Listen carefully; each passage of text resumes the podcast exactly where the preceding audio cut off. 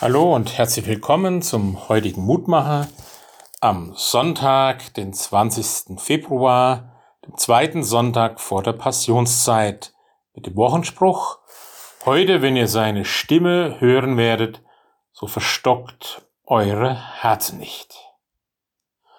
Worte können Menschen berühren oder aufrütteln, oder sie wirken geschwätzig und oberflächlich. Mit Worten kann man spielen und dichten, oder man kann sie missbrauchen. Das ist mit dem Bibelwort kaum anders. Wer in der Bibel liest oder im Gottesdienst die Lesung hört, kann sein Herz öffnen oder verschließen. Beim Lesen der Bibel können wir zutiefst ergriffen werden oder die Worte lassen uns kalt. Vielfach wird die Bibel als Wort Gottes bezeichnet. Das ist nicht falsch, aber nicht völlig richtig. Man kann die Bibel lesen, ohne dass das Gelesene Kraft entfaltet und lebendig wird.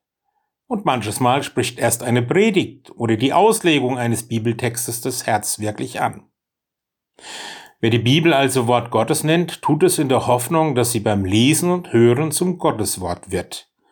Und das geschieht nicht ein für allemal, sondern immer nur im Jetzt und Hier. Darauf macht uns der Wochenspruch aufmerksam. Heute, wenn ihr seine Stimme hört, so verstockt eure Herzen nicht. Die Bibel ist immer nur Gottes Wort, wenn wir sie aktuell hören und unsere Herzen dafür offen sind. Alles andere würde uns nur in einer falschen Sicherheit wiegen, Gottes Wort quasi zwischen zwei Buchdeckeln zu besitzen. Dass Gottes Wort uns trifft, bewegt und verändert, haben wir nicht in der Hand. Es ist jedes Mal ein Gottesgeschenk, wenn das geschieht. Manchmal ist es ein Geschenk, das wir nur ungern annehmen, weil es zunächst bitter schmeckt. Gottes Wort kann auch wehtun.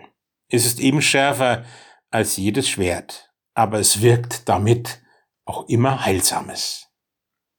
Lieber himmlischer Vater, so lass mich immer wieder neu offen sein, neu bereit zum Hören auf dich und dein Reden durch dein Wort, auch wenn es mir vielleicht manchmal weh tut, aber mich auf einen Weg der Heilung führt. Danke, Herr, dass du auch jetzt und heute noch sprichst. Amen. Es grüßt Sie, Ihr Roland Friedrich Pfarrer.